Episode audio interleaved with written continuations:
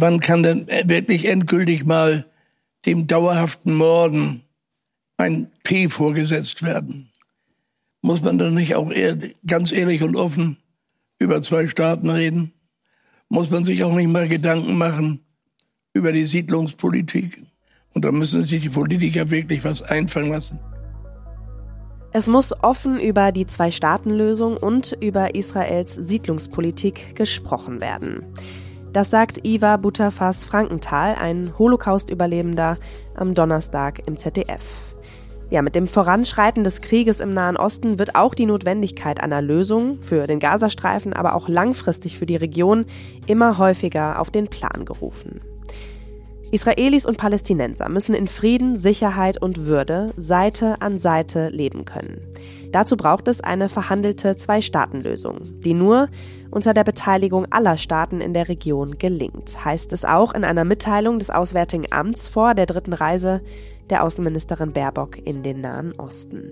Ja, über sechs Wochen ist der brutale Angriff der Hamas auf Israel jetzt her. Die israelische Armee rückt im Gazastreifen immer weiter vor. Sie will die Terrororganisation ausschalten und die immer noch vielen verbliebenen Geiseln befreien. Währenddessen steigt aber auch der Druck auf Israel immer weiter, von innen und auch von außen. Eine politische Lösung scheint im Moment sehr weit entfernt und trotzdem wollen wir heute doch mal den Blick nach vorne wagen. Wir wollen in diesem Podcast über die seit Jahrzehnten viel diskutierte Zwei-Staaten-Lösung sprechen. Wir wollen schauen, was von dieser Idee überhaupt noch übrig geblieben ist und wir wollen uns auch die palästinensische Autonomiebehörde mal genauer anschauen, über ihre Rolle im Westjordanland sprechen, aber auch da der Blick in die Zukunft, auch als mögliche Regierung in Gaza am Tag danach, also nach dem Krieg. Mein Name ist Franka Wittenbrink. Und ich bin Kati Schneider. Und damit herzlich willkommen beim Machtprobe, dem Auslandspodcast der FAZ. Schön, dass Sie auch heute wieder mit dabei sind. Ja, eigentlich hätte ich diese Sendung heute ja mit unserem Kollegen Felix Hoffmann aufgenommen. Ich freue mich natürlich aber sehr, dass du da bist, Franka.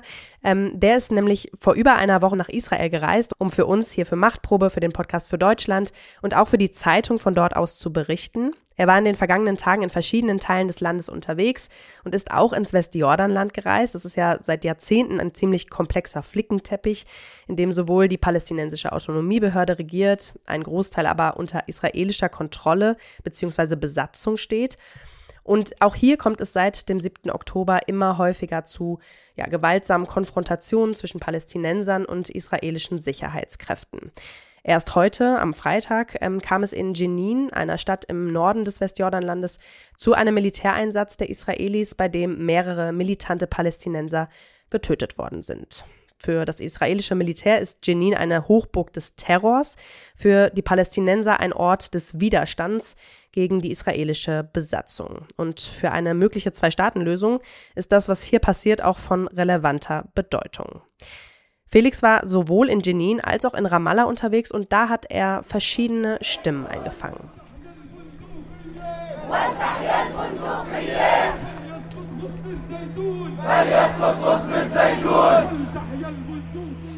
Der Krieg in Gaza sorgt auch im Westjordanland für wütende Demonstrationen. Ein langer Protestzug hat sich nach dem Freitagsgebet gebildet und marschiert durch die Innenstadt von Ramallah. Es werden palästinensische Flaggen geschwenkt, Flaggen der marxistisch-leninistischen DFLP sind zu sehen, aber auch das Grün mit weißem Schriftzug der Hamas. In ihren Sprechchören solidarisieren sich die Demonstranten mit den Opfern in Gaza. Sie rufen nach den Quds-Brigaden, dem bewaffneten Arm des islamischen Dschihad, und nach der Hamas.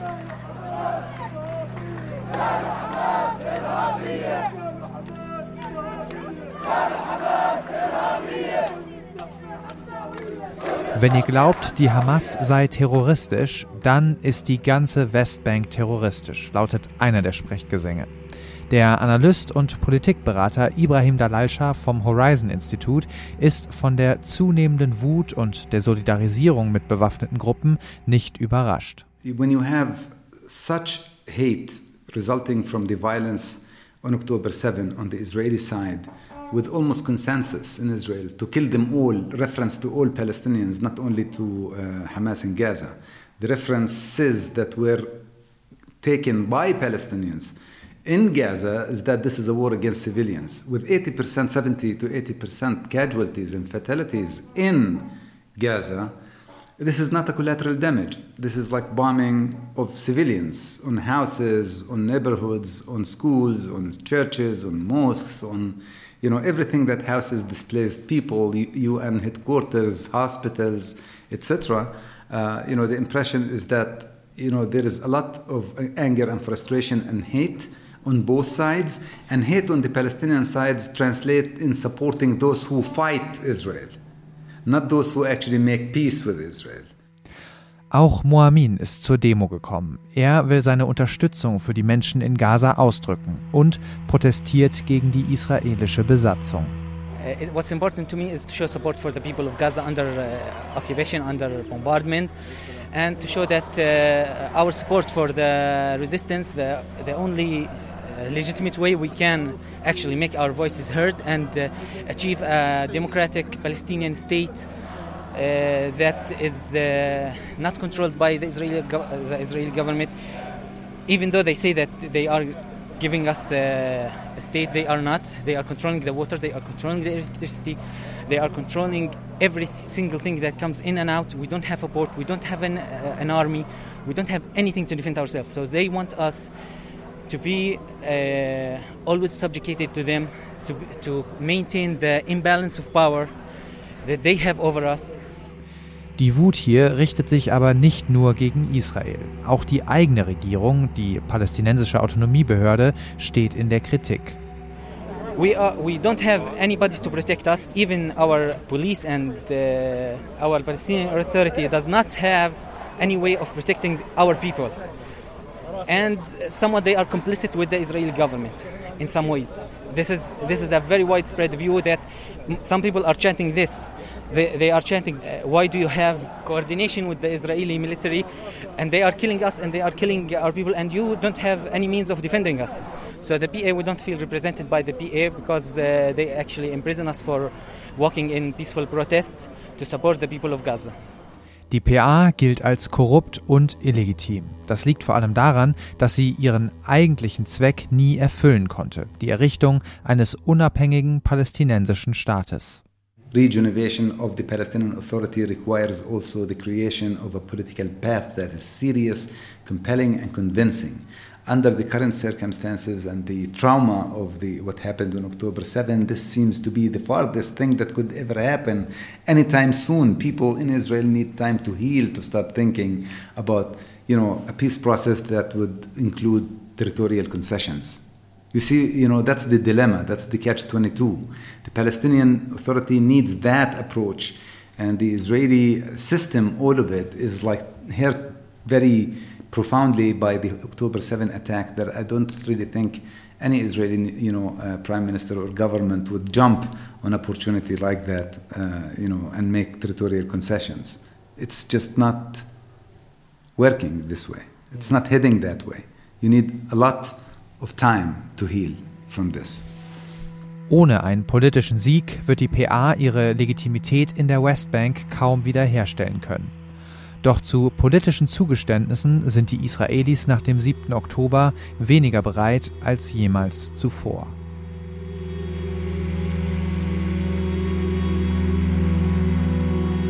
Ja, viel Wut also bei den hier lebenden Palästinensern, wie wir gerade gehört haben.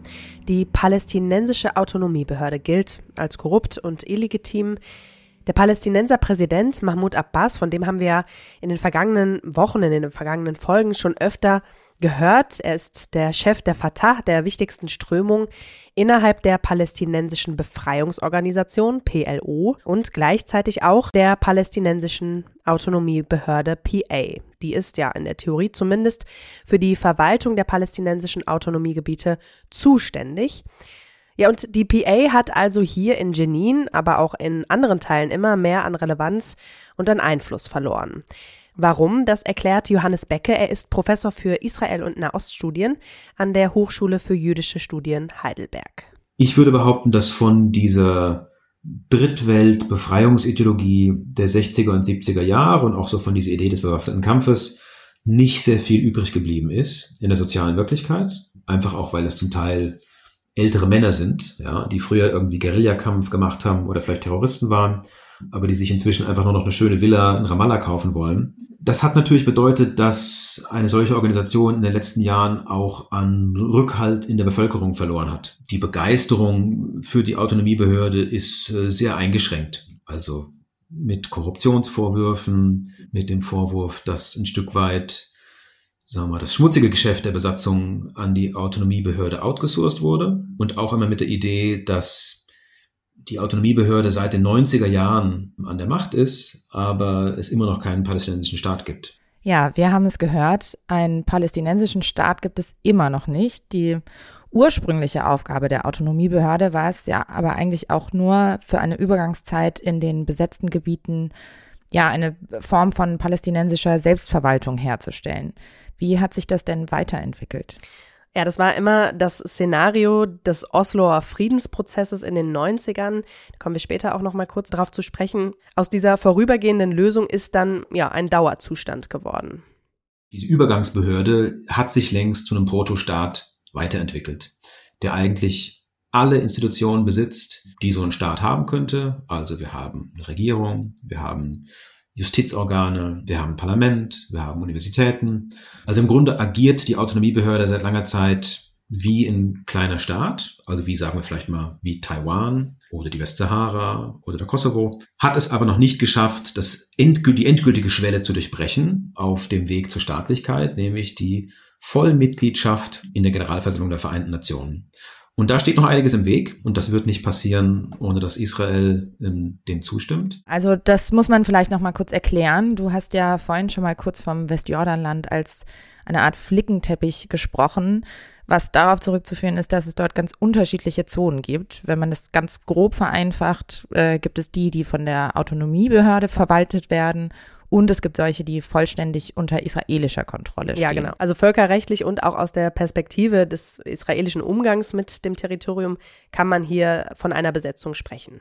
Also der Staat Israel selbst wendet von ihm ausgewählte Teile des humanitären Völkerrechts an, aber geht sehr klar davon aus, es ist nicht annektiert. Ähm, und deswegen ist für die Verwaltung formal die israelische Armee zuständig. Und unterhalb der israelischen Armee gibt es sozusagen eine Militärverwaltung, die zuständig ist vor allem für das, was wir Area C nennen. Das sind die großen israelischen Siedlungsblöcke und das Land darum. Es gibt Area B, da streiten sich Israelis und Palästinenser, wer eigentlich für was genau zuständig soll. Es gibt Area A. Das sind dann vom Territorium her gesehen viel, viel kleinere Teile des Territoriums, aber da wohnt der überwiegende Anteil der palästinensischen Bevölkerung in den besetzten Gebieten. Das heißt, wir haben eine Situation, wo wir gleichzeitig Selbstverwaltung und Autonomie in bestimmten Enklaven haben. Um diese Enklaven herum haben wir trotzdem aber eine starke israelische Sicherheitspräsenz und wir haben eben diese israelischen Siedlungen. Was bedeutet denn diese militärische Präsenz für das Leben, für, für den Alltag der Bevölkerung? Ja, das heißt vor allem eine Einschränkung ihrer Bewegungsfreiheit. Jenseits von Arbeitserlaubnissen ist es nämlich sehr schwierig, aus den besetzten Gebieten nach Ramallah oder auch nach Jerusalem zu kommen, was eigentlich nur wenige Kilometer entfernt ist. Und man muss sich vorstellen, dass die Zone C die einzige zusammenhängende Landmasse ist und etwa 60 Prozent des gesamten Westjordanlands ausmacht. Und ja, nicht nur von A nach B bzw. C zu kommen, ist kompliziert, sondern auch bei internationalem Austausch kommt man an den israelischen Behörden nicht vorbei. Und was die Sicherheitspolitik betrifft, ist es natürlich so, dass in Area A, also in den Kerngebieten der Autonomie, eigentlich die Polizei der Autonomiebehörde zuständig ist. In der sozialen Wirklichkeit ist es aber so, dass es sowohl in den sogenannten Flüchtlingslagern als auch in der Altstadt beispielsweise von Nablus dieser Polizei der Autonomiebehörde seit langer Zeit nicht mehr gelingt, die Kontrolle über solche bewaffneten Gruppen aufrechtzuerhalten. Überall dort, wo die Autonomiebehörde versagt, grätschen natürlich sofort die Israelis rein. Wenn Sie palästinensisches Fernsehen sehen, Radio hören, Zeitung lesen, sind die Hauptnachrichten eigentlich immer, was waren die israelischen Militäroperationen der letzten Nacht, was gab es für Formen von Siedlergewalt. Also auch wenn es diese Kerne von Autonomie gibt, ist man eigentlich umgeben vom Konflikt. Die Autonomiebehörde steht schlecht da, sie verliert auch immer mehr an Einfluss. Auf der anderen Seite wird die PA zumindest in der Theorie im Moment ja auch immer wieder als mögliche Zukunftsoption für den Gazastreifen gehandelt. Wie realistisch ist das? Ja, wir wissen ja, dass seit 2007, als sich die Hamas äh, in Gaza an die Macht geputscht hat, ähm, die PA, also die pa äh, palästinensische Autonomiebehörde, dort keine Rolle mehr spielt. Das könnte sich aber jetzt ändern. Und die Autonomiebehörde könnte als überraschender Gewinner dieser Krise hervorgehen. Das sagt zumindest Professor Becke. Plötzlich sieht es so aus, als ob durch diese Krise diese Autonomieverwaltung aufgewertet werden könnte. Also solange niemand den Gazastreifen langfristig regieren möchte, und das möchte keiner, das, die Ägypter wollten das nicht, die Israelis wollen das bis heute nicht, gibt es eigentlich nur einen lachenden Dritten und das ist am Ende des Tages die Autonomiebehörde. Becke sagt auch, dass es keine alternative Lösung gibt, wenn Gaza von den Palästinensern selbst regiert werden soll. Natürlich wäre das eine Autonomiebehörde, die sich selbst reformieren muss. Also in ihrem jetzigen Zustand kann man sich nur schwer vorstellen, dass die katastrophalen Umstände im Gazastreifen eins zu eins übernommen werden von einer Autonomiebehörde, die von zum Teil sehr, sehr alten Herren regiert wird, die seit längerer Zeit keine Wahlen mehr zugelassen hat und deren Legitimität in der palästinensischen Bevölkerung zu Recht angezweifelt wird. Das heißt, diese Autonomiebehörde muss sich selbst reformieren Vielleicht ist das jetzt ja der richtige Zeitpunkt. Jetzt hat sich ja der EU-Außenbeauftragte Josep Borrell diese Woche relativ klar dazu geäußert, wie er sich eine zukünftige Verwaltung des Gazastreifens vorstellt. Wir glauben, dass eine palästinensische Behörde nach Gaza zurückkehren muss. Ich sage eine palästinensische Behörde, nicht die palästinensische Autonomiebehörde eine palästinensische Behörde, deren Aufgabenbereich und Legitimität vom Sicherheitsrat definiert und beschlossen werden muss. Genau, er sagt, es muss eine palästinensische Behörde und jetzt nicht zwingend die Autonomiebehörde zurück nach Gaza. Dazu hat Johannes Becke Folgendes gesagt. Ich glaube, es ist klug, dass die internationale Staatengemeinschaft sich stark macht dafür, dass der Gazastreifen am Ende des Tages unter palästinensischer Selbstverwaltung steht. Entscheidend ist am Ende des Tages, dass es im israelischen Interesse ist, dieses Territorium weder zu besetzen, noch zu annektieren, noch langfristig zu regieren. Und die einzige Alternative, solange Ägypten sich nicht engagieren möchte, sind am Ende des Tages die Palästinenser selbst. Also, wir können bis hierhin festhalten, Johannes Becke ist der Ansicht, es gibt keine Alternative zur palästinensischen Autonomiebehörde, wenn diese als Lösung für Gaza, geschweige denn für einen Staat Palästina in Frage kommen soll, muss sie komplett reformiert werden. Ja, und die Frage, wie man Gaza verwaltet, ist zwar eine sehr wichtige, aber zur Zwei-Staaten-Lösung kommt man damit alleine ja nicht. Und die Relevanz wird ja nicht erst seit diesem aktuellen Krieg immer wieder betont, sondern hat man ja schon Jahrzehnte versucht, die Zwei-Staaten-Option immer weiter voranzutreiben oder immer wieder voranzutreiben. Und unser Kollege Ole Kaiser hat das einmal für uns zusammengefasst. Am Ende muss eine Rückbesinnung auf die Zwei-Staaten-Lösung stehen. Denn das ist das einzige nachhaltige Modell, das dauerhaft Frieden und Sicherheit für Israelis und Palästinenser garantieren kann. Die Zwei-Staaten-Lösung. Ein Begriff mit langer Geschichte. Das Ziel, auch die Palästinenser sollen einen eigenen Staat bekommen, um Frieden in der Region zu sichern. 1948 ruft Ben Gurion den Staat Israel aus und wird erster Ministerpräsident. Direkt danach greifen die arabischen Nachbarstaaten an. Es folgen Jahrzehnte des Krieges, wie Nahostexperte und Historiker René Wildangel sagt. Dann gab es den äh, arabisch-israelischen Krieg. Der Gazastreifen, Ostjerusalem und die Westbank waren dann von Ägypten respektive Jordanien lange Zeit äh, beherrscht. Und dann kam es eben 1967 zum sogenannten Sechstagekrieg, wo Israel diese Gebiete erobert hat. Und seitdem haben wir das, was wir Besatzung nennen. Also diese drei voneinander abgetrennten Gebiete, Gazastreifen, Ostjerusalem und das Westjordanland. Und dagegen ist die palästinensische Seite ja erstmal militärisch vorgegangen. 1964 gründet sich die Palästinensische Befreiungsorganisation, kurz PLO, eine Dachorganisation, die den Anspruch auf ein nationales Selbstbestimmungsrecht verkörpert. Im nächsten Jahrzehnt kommt es nach dem Yom Kippur-Krieg 1973 und dem Friedensvertrag Israels mit Ägypten 1979 wieder zu Spannungen. Diese gipfeln 1982 im Libanonkrieg zwischen der PLO und Israel. US-Präsident Ronald Reagan reagiert im September 1982. Die Vereinigten Staaten werden weder die Bildung eines palästinensischen Staates im Westjordanland und Gaza noch deren dauerhafte Annexion durch Israel unterstützen. Die beste Chance für einen dauerhaften Frieden ist die palästinensische Selbstverwaltung dieser Gebiete in Assoziation mit Jordanien. Sowohl Israel als auch die PLO lehnen Reagans Vorschlag ab. In der Intifada 1987 gewinnt die Terrororganisation Hamas an Bedeutung. Ein Jahr darauf ruft der palästinensische Nationalrat den Staat Palästina mit Ostjerusalem als Hauptstadt aus. Im Dezember bekennt sich Yassir Arafat, Vorsitzender der PLO, vor der UN zur Zwei-Staaten-Option als Lösung für Frieden und erkennt Israels Existenzrecht damit erstmals an. Das bringt ihm internationale Legitimität. Arabische Länder, die Sowjetunion und die Länder des Warschauer Vertrags erkennen Palästina als Staat an, westliche Länder allerdings nicht. Auch die USA nehmen erstmals Gespräche mit der PLO auf. Und das war dann eigentlich der Beginn des Weges, dass die Zwei-Staaten-Lösung in Aussicht äh, stand. Dann gab es die ersten Geheimverhandlungen in Oslo zwischen beiden Seiten, die Madrider Friedenskonferenz. Und dann sind eigentlich beide Seiten ja aufgrund der Frustration dieses Kampfes äh, dahin gekommen, dass man gesagt hat, wir kennen, erkennen im weitesten Sinne das Existenzrecht und die, ähm, die Interessen der anderen Seite an und wir wollen miteinander verhandeln, statt gegeneinander zu kämpfen. Äh, für diese Veränderung stand ja dann auch Arafat als Person und sein Partner auf der anderen Seite Rabin. Und das Ziel, Fernziel dieses Prozesses war von vornherein eben diese berühmte Zwei-Staaten-Lösung, diese zwei Staaten. Und das ist das Jahr 1993. Eigentlich sollte innerhalb von fünf Jahren der palästinensische Staat entstehen. Der israelische Ministerpräsident Yitzhak Rabin verkündet in Washington das Ende des Blutvergießens. Wir, die wir gegen euch, die Palästinenser, gekämpft haben, sagen heute mit lauter und klarer Stimme, genug des Blutes und der Tränen, genug. 1995 unterzeichnen Israels Ministerpräsident Rabin und der Palästinenserführer Arafat das Oslo-II-Abkommen, mit dem die palästinensische Selbstverwaltung im Westjordanland ausgeweitet werden soll. Die israelische Armee zieht aus weiteren städtischen Ballungszentren der zuvor besetzten Gebiete ab. Rabin wird kurz danach durch einen nationalistischen Israeli ermordet. Sein Nachfolger Shimon Peres verfolgt Oslo II nicht weiter. Erst 1998 beschließen Yassir Arafat und Benjamin Netanyahu, die Oslo-II-Vereinbarung wieder aufzunehmen und umzusetzen. Israelische Truppen sollen aus Teilen der besetzten Gebiete abziehen und die Palästinensergebiete zurückerhalten.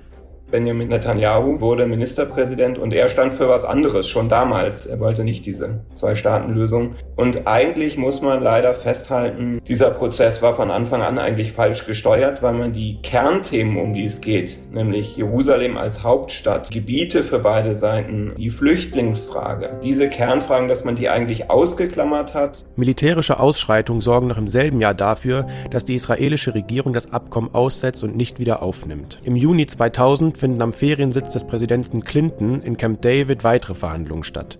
Die israelischen Vorschläge für eine Zwei-Staaten-Regelung sind jetzt weitreichender als früher, entsprechen aber nicht den palästinensischen Mindestanforderungen, vor allem ein zusammenhängendes Staatsgebiet zwischen dem Westjordanland und dem Gazastreifen. Der Ausbruch der zweiten Intifada bringt einen weiteren Tiefpunkt. Kurz danach kommt es wieder zu Gesprächen im ägyptischen Taba. Beide Seiten liegen jetzt wieder nah beieinander.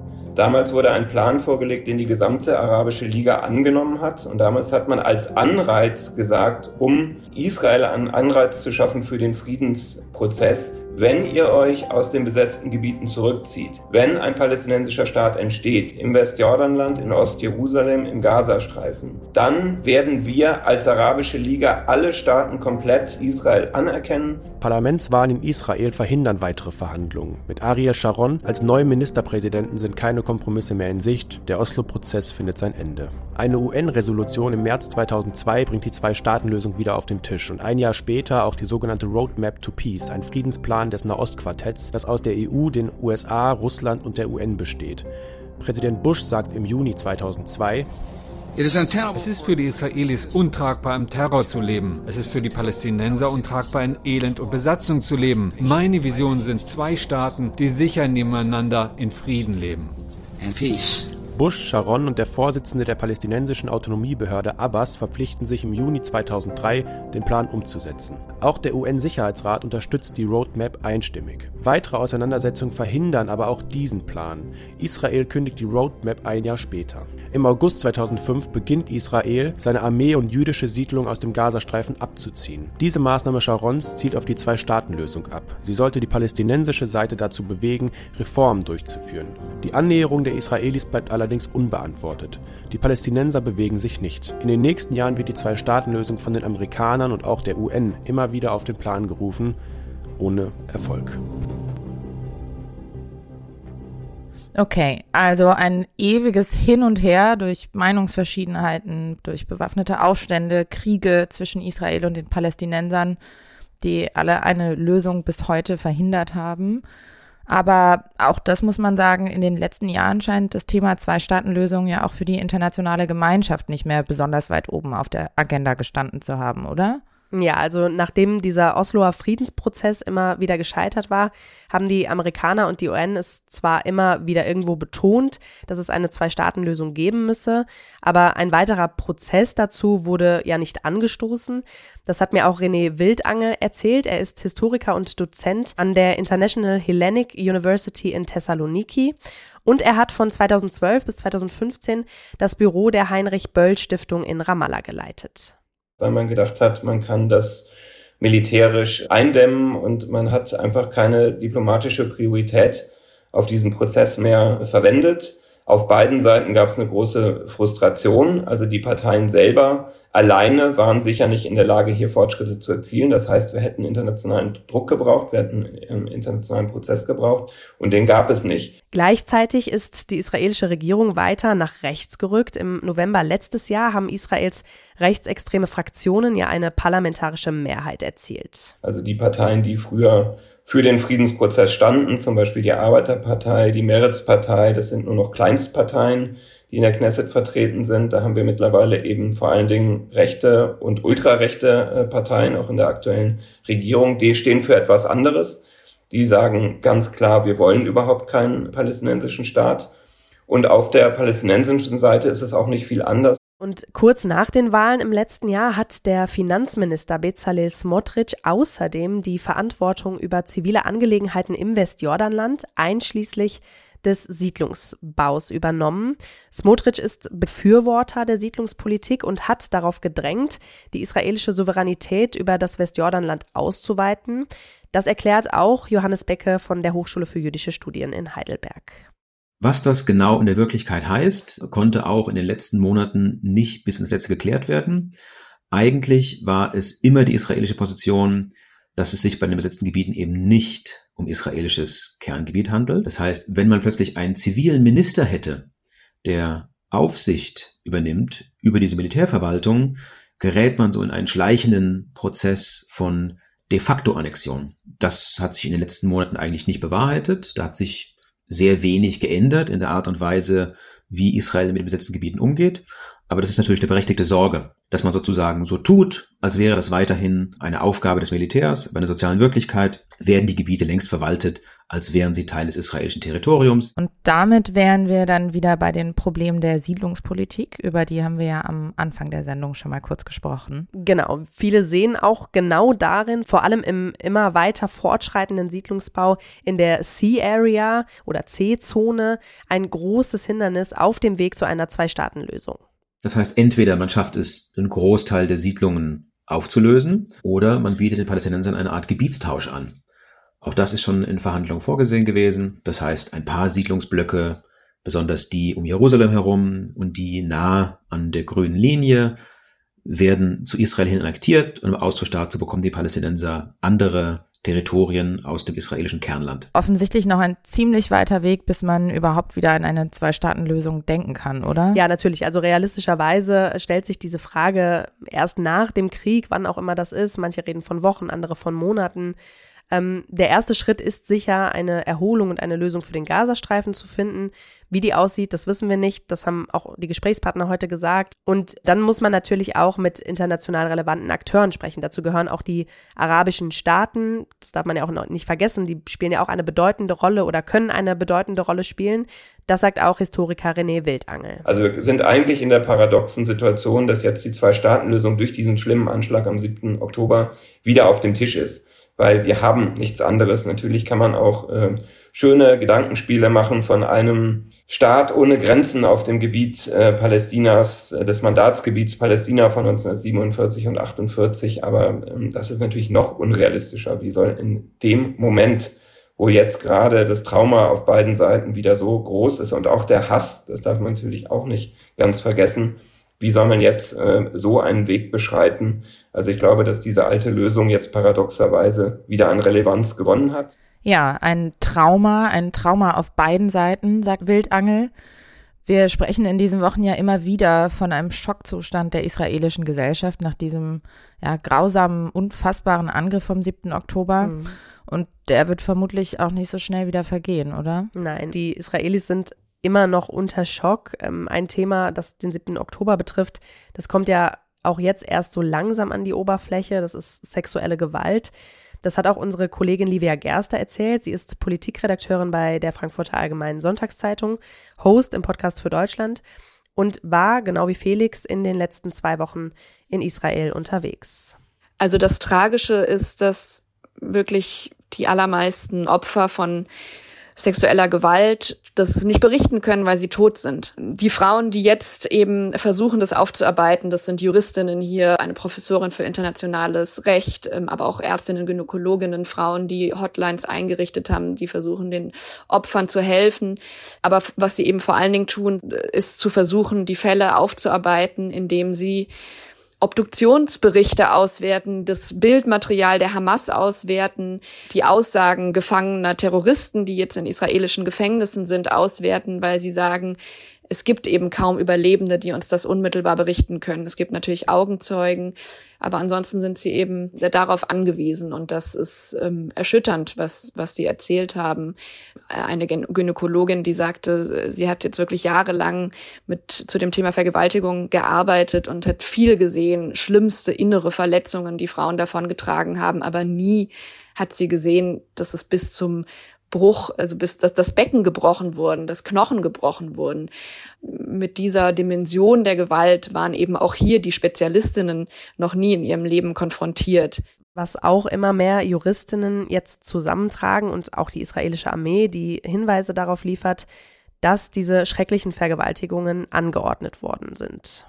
Man hat wohl ähm, bei, bei getöteten Kämpfern Anordnungen gefunden, so brutal wie möglich zu sein, auch Kindern nach den Leben zu trachten und eben auch Frauen zu, zu vergewaltigen, um die Nation zu brechen. Und hat sogar bei einem Kämpfer wohl im Rucksack so ein hebräisches Glossar gefunden, was dann auf Hebräisch ähm, sagte, zieh dich aus äh, und solche Sätze. Also es ist ähm, diese Frauen, mit denen ich gesprochen habe, die Professorinnen sagen, das war Teil des Plans, des Terrorplans der Hamas, auch Frauen zu vergewaltigen. Ja, man kann sich das Grauen kaum vorstellen und man kann sich auch kaum vorstellen, wie die israelische Gesellschaft das schaffen soll, mit diesen furchtbaren Erlebnissen umzugehen, die sich da am 7. Oktober ereignet haben und von denen ja offensichtlich auch immer noch mehr an die Oberfläche kommt jetzt.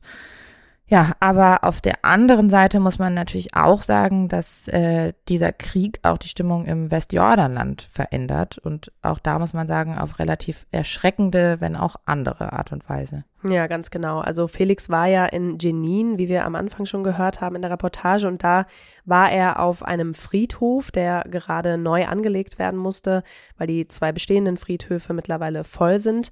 Ja, und da kommt es eben immer wieder zu heftigeren Angriffen der israelischen Armee.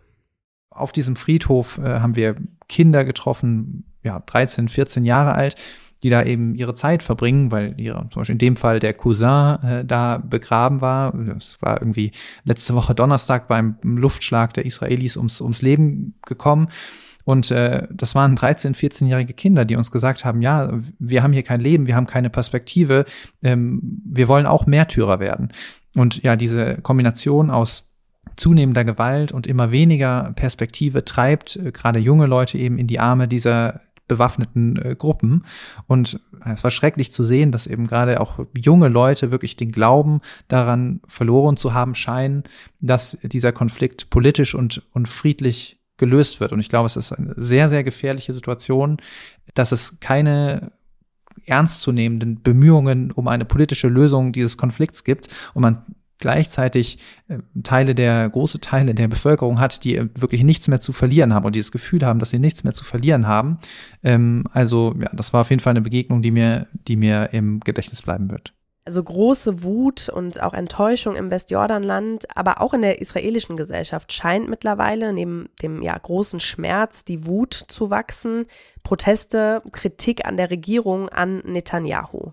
Also normalerweise ist ja ein Krieg die Stunde der Exekutive, das Land versammelt sich hinter der Regierung und alle stehen zusammen.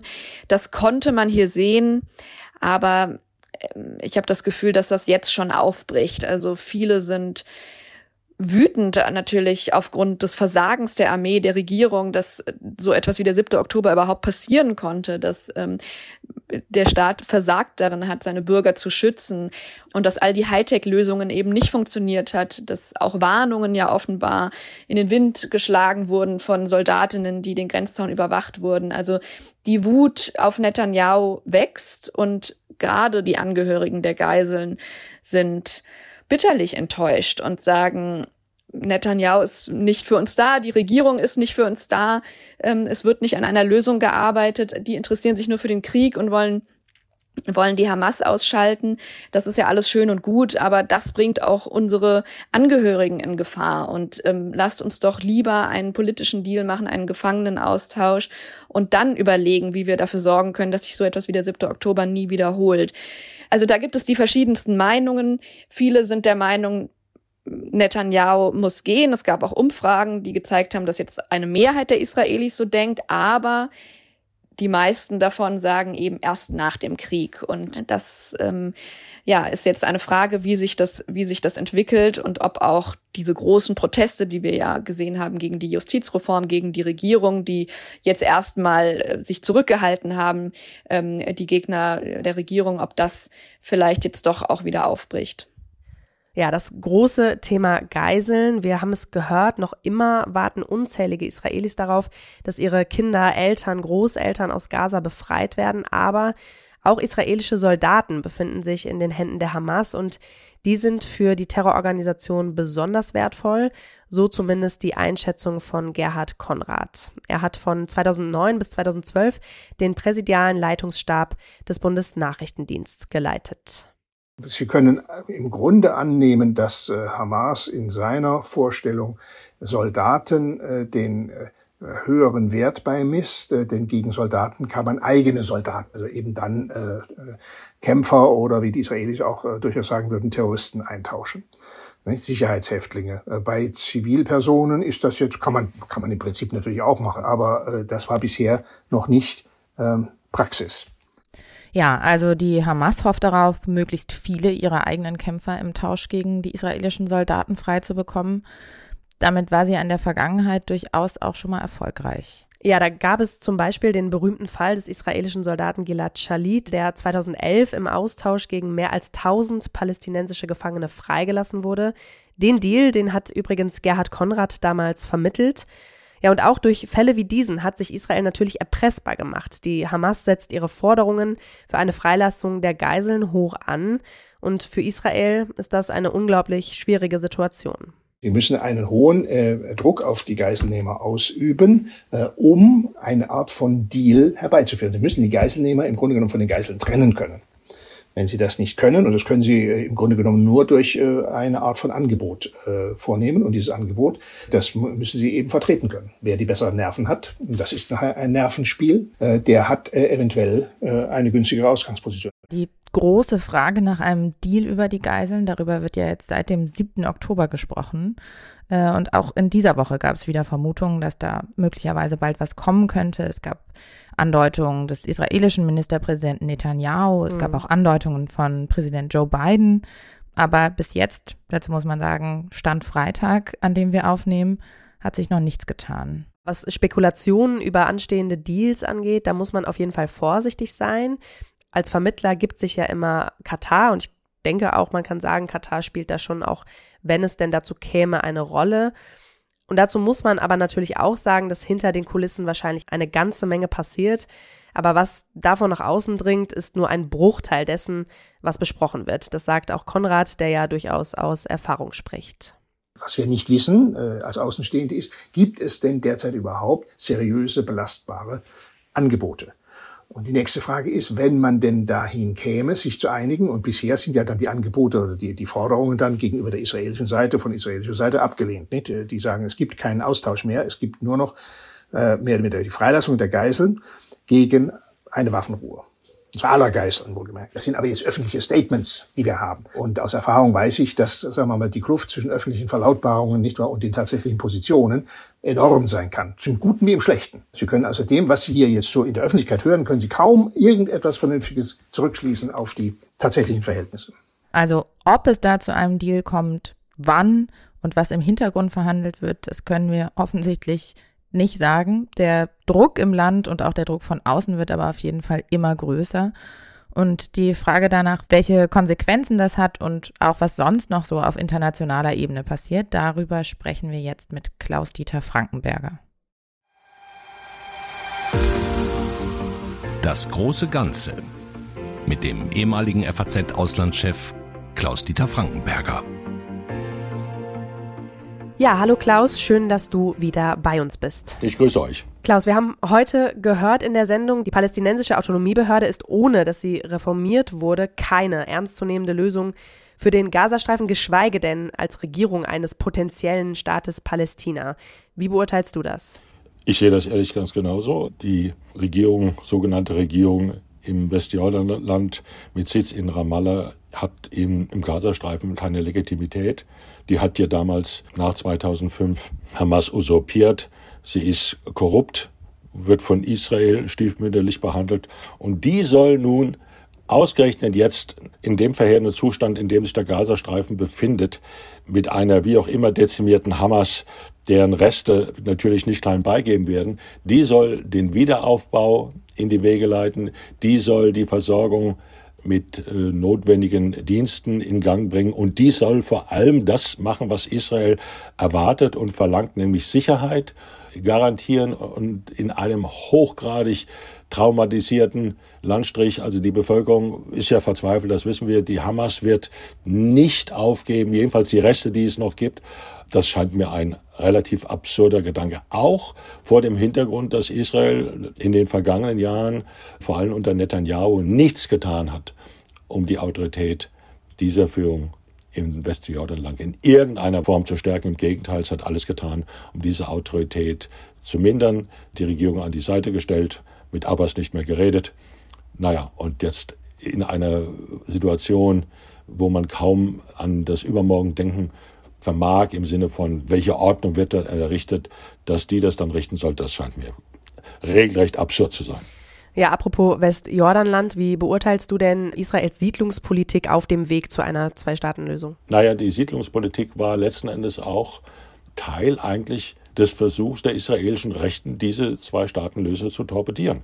Das muss man so sagen. Und neulich hat das der frühere Ministerpräsident Ehud Barak eindeutig gesagt, ein Teil auch der jetzigen Netanyahu-Regierung, nicht des Kriegskabinetts, aber der quasi äh, formal offiziellen Regierung, das sind Rechtsextreme, Kreise, sind, wenn man so will, ganz brutal gesagt, Rassisten, messianische Typen, die Palästinenser vertreiben wollen und die nichts im Sinne haben mit einer Zwei-Staaten-Lösung. Im Gegenteil.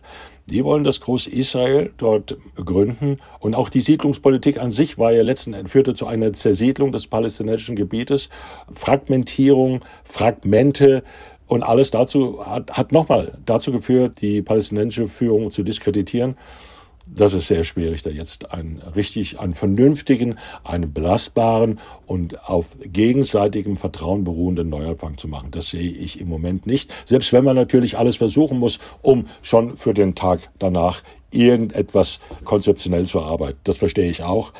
Wie gesagt, nochmal vorzustellen, vermag ich mir das im Moment nicht. Vielleicht springen wir nochmal auf die internationale Ebene. Du hast die Vereinigten Staaten vorhin schon angesprochen. Israel ist mittlerweile in Gaza, rückt immer weiter vor. Wir sehen jeden Tag die Bilder im Fernsehen, in den Zeitungen. Und gleichzeitig wächst ja auch die Kritik. Da kann man, denke ich, vor allem die Vereinigten Staaten nennen. Wie schätzt du das ein? Was, was genau steckt da dahinter? Was ist die Sorge Amerikas? Ja, ja, die Sorge ist zunächst mal die, oder gehen wir noch ein Stück zurück. Die Regierung Biden hat sich fest und stark und unerschütterlich hinter, neben und vor Israel gestellt. Das bleibt. Gleichzeitig sieht Amerika die Bilder, sieht die Regierung die Bilder, die furchtbar sind, wie auch immer hoch die, die Opferzahlen unter den Palästinensern sind. Das ist auch ein gravierendes Hindernis für einen vernünftigen Neuanfang am Tag danach. In Amerika selbst hat sich so die Stimmung ein bisschen gewandelt. Wir erleben das in der Bevölkerung. Starke Demonstrationen gegen diese vermeintlich einseitige äh, militärische Unterstützung der beiden Regierungen für Israel. Wir erleben das in seiner eigenen Partei. Wir erleben das in der Regierung, dass sich viele Stimmen zu Wort melden, die für eine sofortige Feuerpause plädieren, die für einen Waffenstillstand sind. Das ist ja etwas anderes noch, etwas Grundsätzlicheres. Biden hat ein Interesse daran, den Neubeginn zwischen arabischen Ländern und Israel wieder in Gang zu bringen, wieder zu verknüpfen und auf eine breite Grundlage zu stellen. Das ist im Moment so nicht möglich. Und mit, deswegen wächst auch der internationale Druck.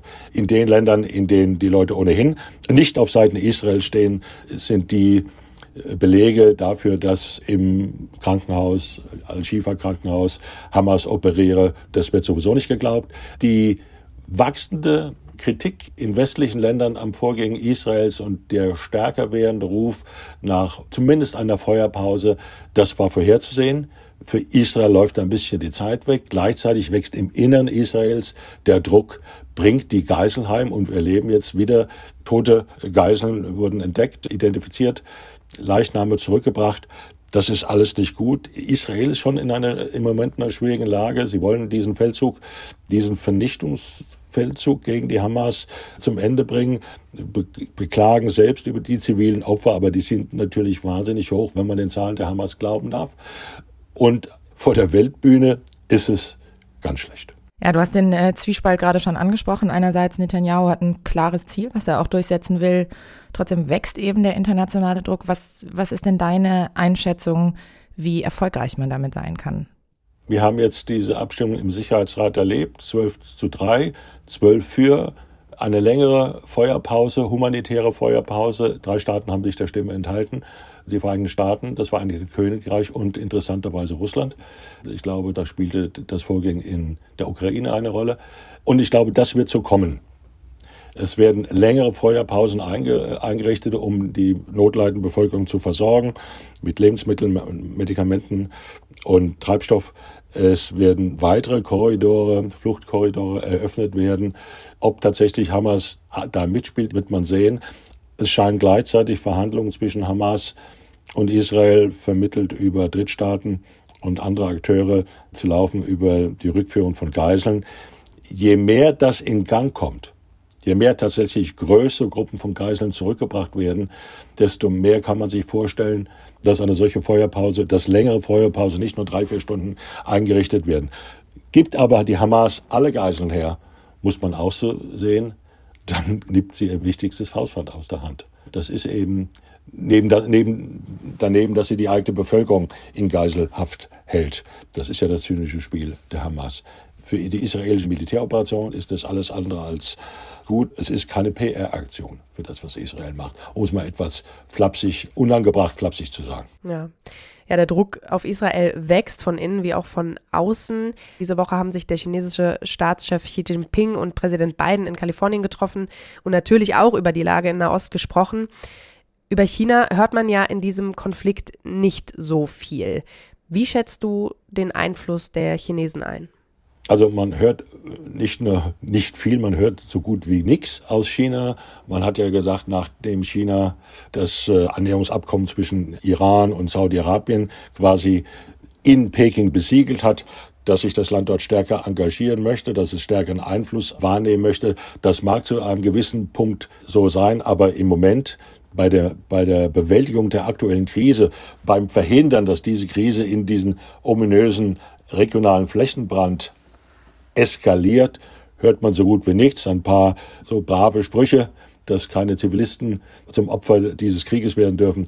Es zeigt eben doch, dass es einen himmelweiten Unterschied ist, ob man mit einzelnen Ländern intensivere Handelsbeziehungen pflegt oder ob man dann doch eine Macht ist, vom historischen und strategischen und militärischen Kaliber der Vereinigten Staaten.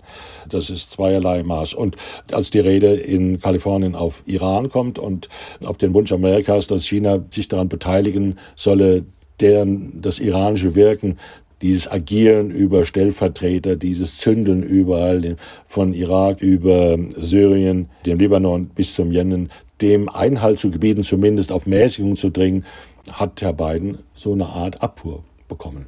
Also eine gestaltende Ordnungsmacht. Eine gestaltende Ordnungsmacht, die genügend Hebel hat, um die Akteure, jetzt mal unabhängig davon, ob, ob Israel sich darauf einlassen würde. Das glaube ich nämlich nicht. Aber auf andere einzuwirken, das scheint im Moment politisch noch nicht der Fall zu sein. Ja, jetzt haben wir über die USA gesprochen, über China, aber es gibt ja auch noch die Europäer. Da kann man sagen, so grundsätzlich ist es ein ähnliches Bild wie bei den USA. Es ist eine klare Solidarität, die gezeigt wird, aber auch zunehmend mahnende Stimmen hatten wir jetzt gerade von Borrell, der Ende dieser Woche in Israel war. Allerdings gab es ja auch den Fall von Macron, der sich ungewöhnlich eindeutig gegen Israel bzw. Israel kritisiert hat. Daran wiederum gab es dann auch relativ harsche Kritik. Wie schätzt du das ein? Spricht Europa mit einer Stimme? Nein, Europa spricht nicht mit einer Stimme. Das war von Anfang an nicht zu erwarten.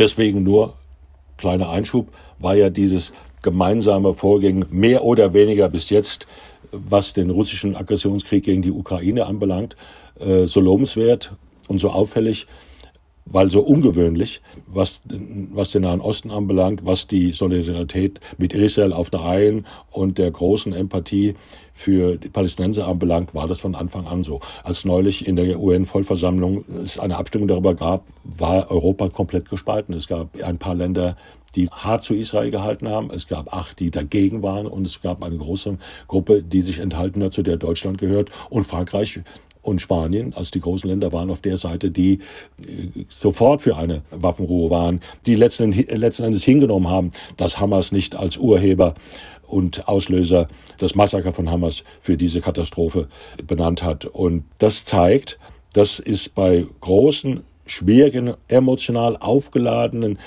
Themen, Krisen, Konflikten, die alle noch zudem noch eine große historische Dimension haben, dass die Erwartung Europa, also die Mitglieder in dem Fall der EU, es gibt ja noch ein paar andere europäische Länder, die sich auch positionieren, denken wir zum Beispiel in dem Fall, was den Nahen Osten anbelangt, an Norwegen, dass man nicht unbedingt erwarten solle, dass alle an einem, an einem Strang ziehen, beziehungsweise dass alle die gleiche Perspektive haben und dass diese Perspektive sich ein, eine gemeinsame Handlung, ein gemeinsames Agieren erlebt. Borrell, der eben genannt wurde, wurde auch mehrfach kritisiert, weil eben seine Haltung zu Israel auch zwiespältig schien. Ich finde, das ist die Realität. Deswegen ist Europa auch wie hat der jetzt ausgeschiedene luxemburgische Außenminister gesagt, Asselborn, äh, wir sind kein Player, sondern ein Payer. Ja, so ist das.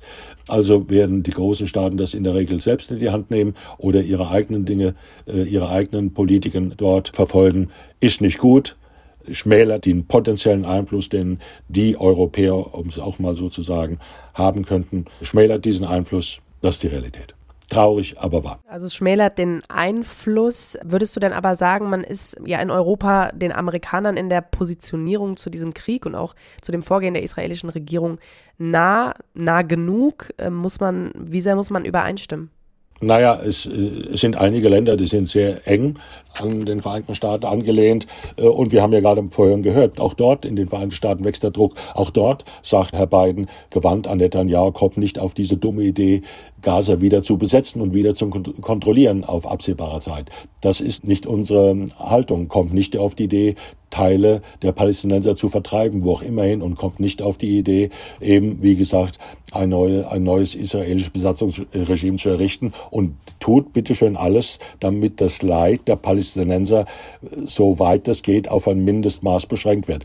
Europäer sind, ein Teil der Europäer ist nahe der amerikanischen Haltung dran, sozusagen die Zweifel, dass, eine, dass diese militärische Kampagne zum Ziel führt, haben viele die Überzeugung, dass diese Kampagne, dass diese Militäraktion der Israelis berechtigt, legitim und legal ist, haben auch eine ganze Menge. Aber aus dem Zwiespalt, wie es nach dem verheerenden Massaker am 7. Oktober mit 12 oder 1400 auf brutalste, abscheulichste Weise abgemetzelte Israelis. Ähm, wie, und jetzt auf der anderen Seite diese Tausenden, die bei Bombenangriffen und bei äh, Stadtge Stadtkämpfen Urban Warfare hat es neulich einer beschrieben. Das ist wird die Mutter von Urban aller Urban Warfare Aktionen sein. Ein Fachmann, wie man da rauskommt, ist ein bisschen schwierig, ehrlich gesagt. Und das ist ein emotional unglaublich aufwühlendes Thema, weil wir quasi das jeden Tag im Fernsehen sehen. Wir, oder wir schalten den, das, den Computer an und sehen dort, was passiert, äh, haben keine Informationen, was, äh, ob das alles stimmt, was uns gesagt wird, aber äh, was die Zahlen anbelangt, was Aufenthaltsorte von Hamas-Führern, von Kontrollzentren anbelangt.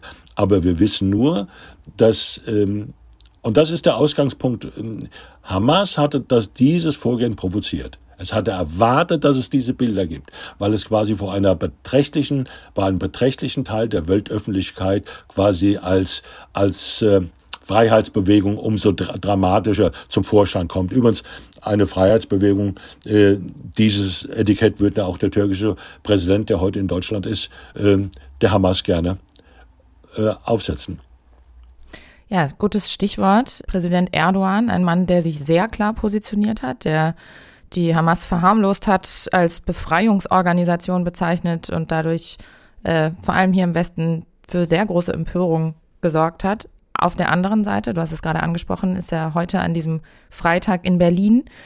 Vielleicht sprechen wir da nochmal drüber. Wie schätzt du so ein Treffen ein? Überschreitet man damit eine rote Linie oder ist es notwendig, im Dialog zu bleiben? Also, dass, dass Erdogan mit diesen Äußerungen von Hamas als Befreiungsbewegung, vom Völkermord, den Israel angeblich verübe, von Israel als faschistischem Land, dessen Existenzberechtigung er bestritten hat. Das ist schon ziemlich harter Tobak. Auf der anderen Seite nach wie vor ist Erdogan, also die Türkei, ein Mitglied des westlichen Verteidigungsbündnisses namens NATO. Und ihn einfach ausladen, selbst in einem für Deutschland unglaublich sensiblen Punkt, ist, glaube ich, auch nicht der Weisheit letzter Schluss. Es ist, ich halte es eigentlich für richtig, dass die Bundesregierung in Gestalt des Bundeskanzlers mit Erdogan spricht, dass der Bundespräsident ihn empfangen hat. Ich bin sicher, hoffe es zumindest, dass beide mit ihm äh, so geredet haben, wie es die Linie der Bundesregierung ist. Also äh, Existenzrecht für Israel keine Zweifel, aber, aber äh, nicht ein Prozent. Und daran werden wir die Nahostpolitik ausrichten und daran wird sich auch die Türkei-Politik äh, der Bundesrepublik Deutschland in gewisser Weise ausrichten. Selbst wenn es im deutschen Interesse liegt, zu, zu der Türkei wir haben so und so viele Millionen türkeistämmige äh, Menschen hier im Land, die deutsche, mit deutscher Staatsbürgerschaft zu einem beachtlichen Teil. Wir wollen gute Beziehungen, wir wollen intensive, wir wollen belastbare und wir wollen freundschaftliche Beziehungen haben. Und die Türkei ist nach wie vor Bündnispartner. Wenn das mal nicht mehr der Fall sein sollte, wenn das alles nicht mehr geht, weil Erdogan in der Türkei eine islamistisch, nationalistisch aggressive Politik verfolgt auf Dauer, dann äh, wird man vielleicht äh, zu anderen Schlüsseln kommen. Hm. Letzte Frage, Klaus. Der Konflikt, der wirkt sich ja nicht nur auf die Region aus. Darüber müssen wir, glaube ich, nicht weiter ähm, ja, diskutieren. Aber denn auch hier in Europa wächst überall die Terrorgefahr. Ich will dich ganz offen fragen, worauf müssen wir uns in nächster Zeit einstellen? Ich bin keine Cassandra und äh, zu sagen, wir müssen jetzt äh, überall sozusagen die, die die Poller wieder hochholen, hochziehen, weil wir mit Terrorschlägen zu rechnen haben. Ich glaube, es gab, die Sicherheitslage ist im Moment wahrscheinlich prekärer als vor anderthalb Jahren. Aber ich muss auch sagen, dass ich nicht zu denen gehört habe, die gesagt haben, wie ein früheres Mitglied der Regierung Obama, der ein Buch damit bestritten hat, das Ende des islamischen Terrorismus und die Ära äh, von 9-11, 9-11 is over ist, das war eine sehr optimistische Sicht und ich hatte immer vermutet, nicht weil ich mehr weiß als andere, sondern weil ich einfach mir nicht vorstellen könnte, dass das Gären in islamistischen Milieus, dass das alles plötzlich vorbei ist, dass jetzt alle Terrororganisationen sagen, ja, es ist gut, wir, wir setzen uns zur Ruhe und reisen um die Welt oder sowas und geben uns zufrieden mit irgendeiner kleinen Moschee im Saal oder sonst wo. Die sind alle weiterhin aktiv und die lassen sich von und Israel ist ein, ein Erzfeind äh, religiöser Art, territorialer Art für, für andere. Ich würde sagen, wir, man muss vorsichtig sein. Die Sicherheitsbehörden werden hoffentlich äh, alles dafür tun, um Vorkehrungen zu treffen. Aber zu sagen, jetzt kriegen wir äh, Breitscheidplatz oder in Nizza solche Aktionen wie vor Jahren, das hielte ich für nicht seriös. Danke, Klaus, für deine Einschätzungen für heute. Vielen Dank. Ich danke euch. Ja, das war's für heute hier von FAZ Machtprobe. Vielen, vielen Dank, dass Sie auch heute wieder mit dabei waren. Großen Dank auch an Laura Albermann, Jennifer Brückner, Kevin Gremmel für die Mitarbeit an dieser Folge und natürlich auch an alle unsere Interviewpartner und die Kollegen Livia und Felix für die eindrücklichen Berichte vor Ort. Ja, wir sind hier an dieser Stelle am 2. Dezember wieder da. Bis dahin abonnieren Sie gerne diesen Podcast, schicken uns Ihr Feedback an podcast.faz.de und hören Sie natürlich auch gerne rein in die aktuelle Folge des Podcasts für Deutschland von Felix Hoffmann, in der es auch nochmal um seine Recherchereise nach Jenin geht. Also machen Sie es gut und bis bald.